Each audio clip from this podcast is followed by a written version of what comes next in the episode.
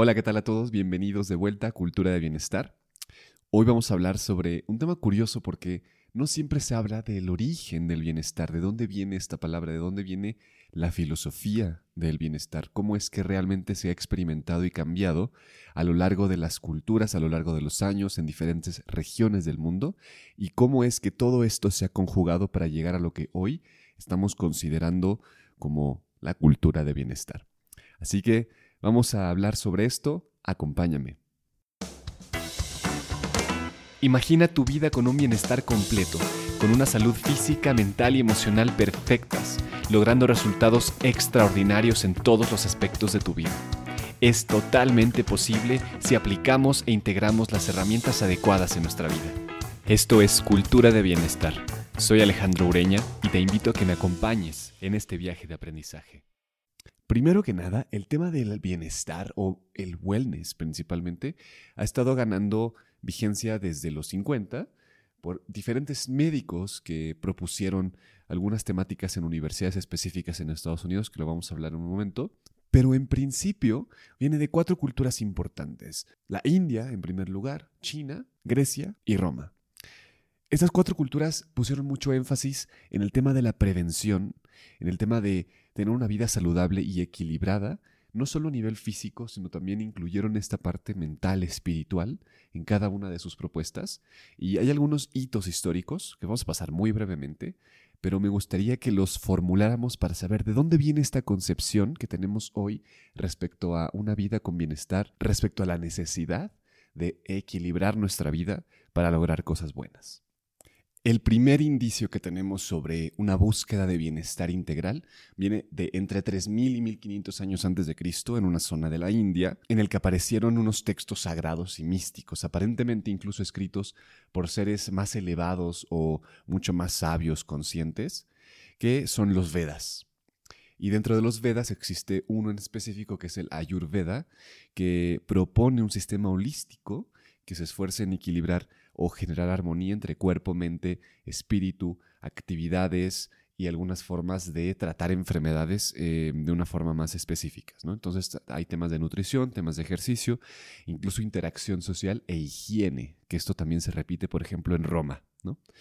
Em, el objetivo principalmente era lograr equilibrio para evitar enfermedades y esto es fundamental. Entonces, casi en todas las culturas el ojo, el énfasis está puesto en la prevención. Y esto es muy interesante porque es lo principal que trae la integralidad del bienestar. Después, también entre 3.000 y 2.000 años antes de Cristo, justo al lado, que es China, se desarrolló en diferentes regiones, no como un sistema unificado, pero sí en diferentes regiones la medicina china.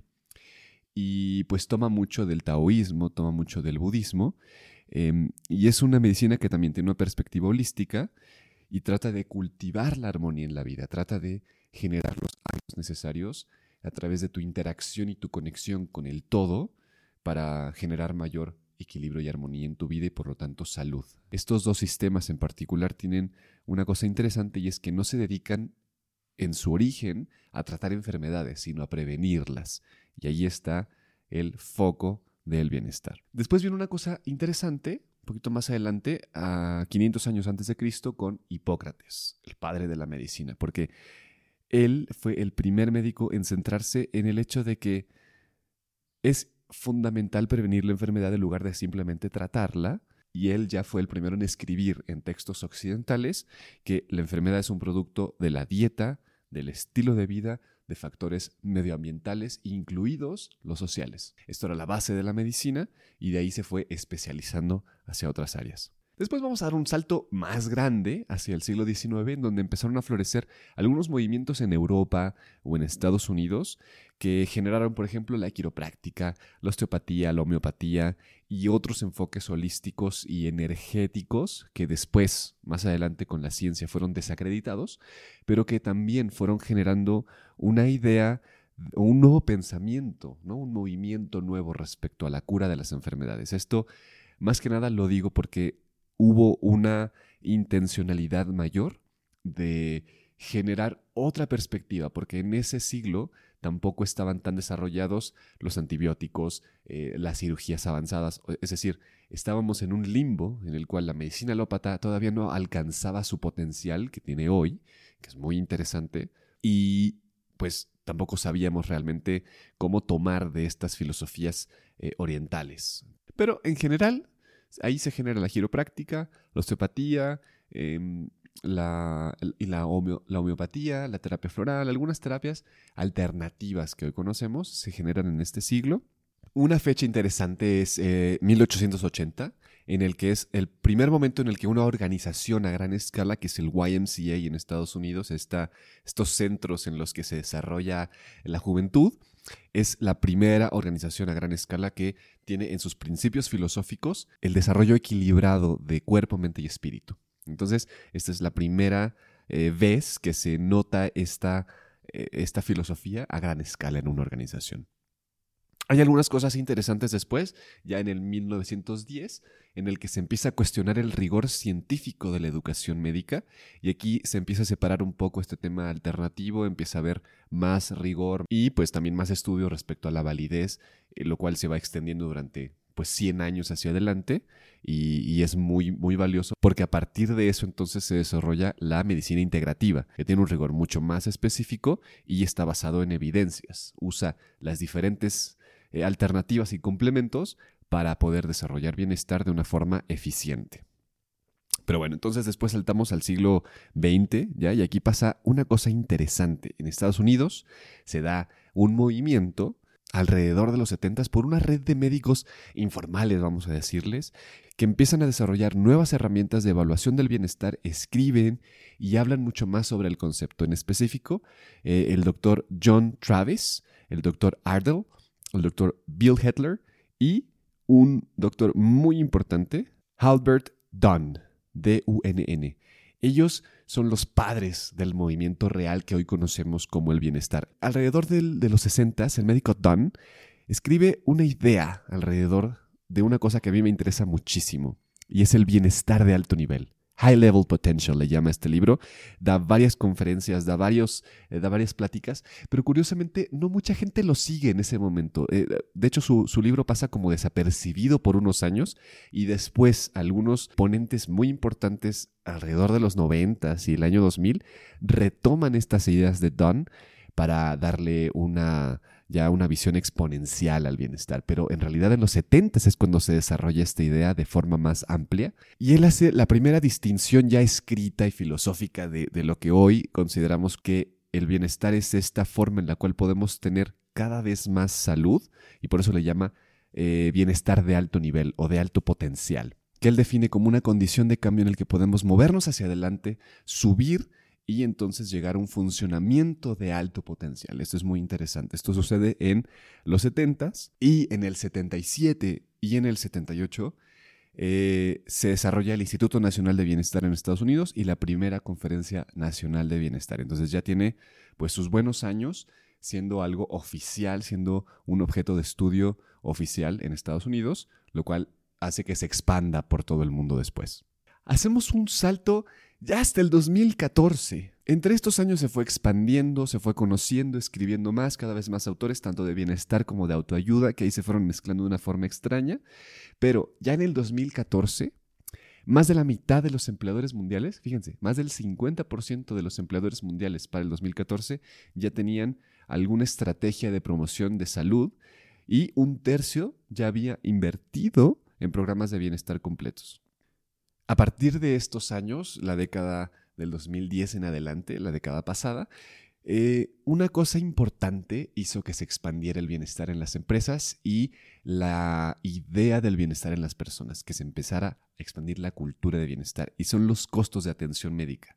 Los costos empezaron a impulsar la idea de que tal vez, eh, ya más allá de la filosofía, más allá de todo, pero tal vez por el tema del costo es más eficiente prevenir enfermedades que tratarlas.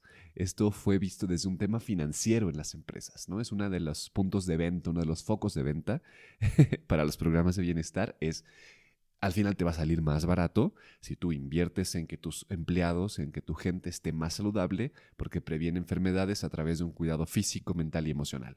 Por ejemplo, En los noventas, casi todas las universidades, los centros académicos eh, formales importantes en Europa, en Estados Unidos, tenían una postura contradictoria hacia la medicina alternativa complementaria, pero hoy la mayor parte de las instituciones de respeto del mundo, incluidas Harvard, Stanford, hoy tienen un departamento dedicado a medicina integrativa y a investigación.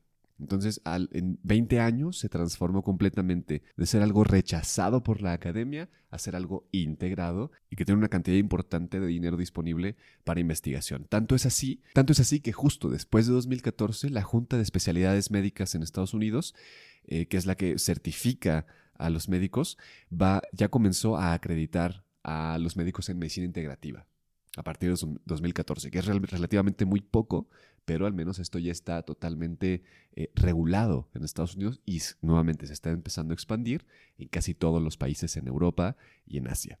Algunos hitos eh, que sucedieron a partir del año 2000 para propagar la idea del bienestar en el mundo. Primero que nada, no sé si recuerdan, en el 2008, Bután, este país budista en los Himalayas, primero adoptó la democracia, se abrió al mundo y propuso dentro de su constitución que un dato para eh, percibir cómo estaba su población más allá del Producto Interno Bruto era la felicidad nacional bruta.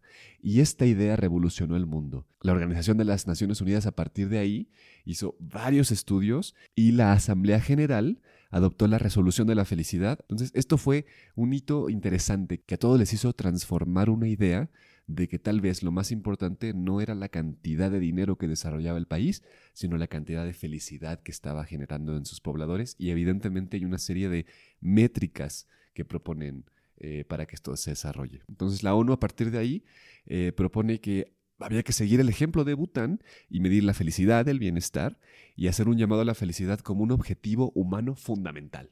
Y ahí entonces empiezan a caminar juntas eh, las ideas de que el bienestar y la felicidad van juntas.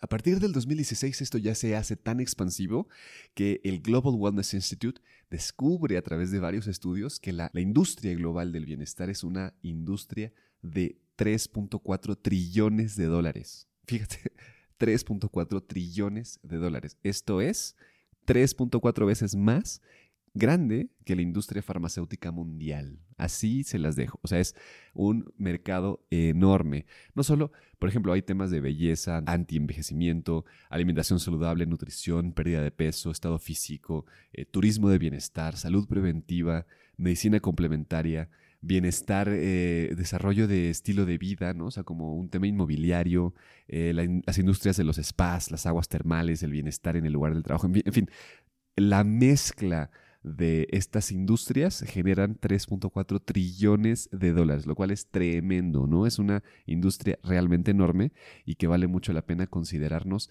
cómo es que está sucediendo en el mundo, porque entonces esto es un movimiento, esta cultura es expansiva y no hay nada que la pueda detener. Nada más para que se den una idea, hoy en día esta cantidad representa el 5.3% de la producción económica mundial. Es enorme, o sea, el pedazo del pastel que representa la industria del bienestar hoy eh, está en total crecimiento, en total auge y también hay muchas oportunidades para seguir desarrollándolo, evidentemente, ¿no? Todo esto quería mostrárselos para que nos demos una idea de que, pues esto no es algo nuevo, pero sí tiene pocos años en los que se ha anclado realmente a una industria que tiene una filosofía profunda y que hay un sentido muy desarrollado en las personas de evitar las enfermedades. La medicina alópata es fundamental para temas correctivos. No hay nada mejor que una cirugía. Las especialidades médicas están tan desarrolladas que es realmente una cosa maravillosa. Toda la investigación que se está haciendo alrededor de las nanotecnologías, la, eh, la microcirugía, en fin, hay una serie de cosas eh, en genética, en, en desarrollo de nuevos, nuevos fármacos que son muy interesantes. Pero la visión del bienestar no está peleada con todo. Eso es muy importante considerarlo. No hay nada que podamos hacer cuando una enfermedad ya está o tuviste un accidente, te tienen que operar de emergencia. Ojalá que eh, encuentres a un excelente médico porque seguramente te va a salvar la vida. Pero si no tienes una urgencia, si no tienes una enfermedad ya anclada en tu cuerpo, lo mejor es que desarrolles una filosofía de vida preventiva. Y la idea es que consideres cuerpo, mente, espíritu, emociones, eh, contexto medioambiental, como lo decían los hindús, los chinos, los griegos en su momento, para crecer, como decía Don, hacia el bienestar de alto nivel. Pues esta es una historia breve del origen del bienestar. Ojalá que haya sido eh, de su agrado. Si les interesó, ayúdenme a compartirlo. Esta es una información que es un poquito más técnica, pero es interesante ver de dónde vienen las palabras que usamos día a día, de dónde viene la filosofía que vamos desarrollando, porque así entonces podemos pues generar nuestro propio criterio, lo cual es lo más importante aquí, ¿no? Eh, vivir con una filosofía profunda, pero que tenga un sentido real y un criterio propio.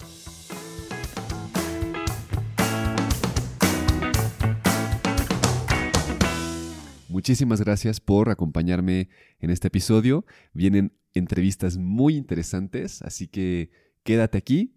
Recuerda que puedes acceder a nosotros a través de nuestras redes sociales en arroba cultura bienestar o arroba podcast bienestar. Me encantará escuchar y leer tus comentarios. Si te gustó, ayúdame a ponerle unas estrellitas, a ponerle un comentario en iTunes, en Spotify, donde sea que lo estés escuchando, porque todo eso le da energía para que este podcast siga vivo y siga expandiéndose como lo hemos hecho y muchísimo más. Así que hasta el próximo episodio. Que tengas un excelente día. Chao.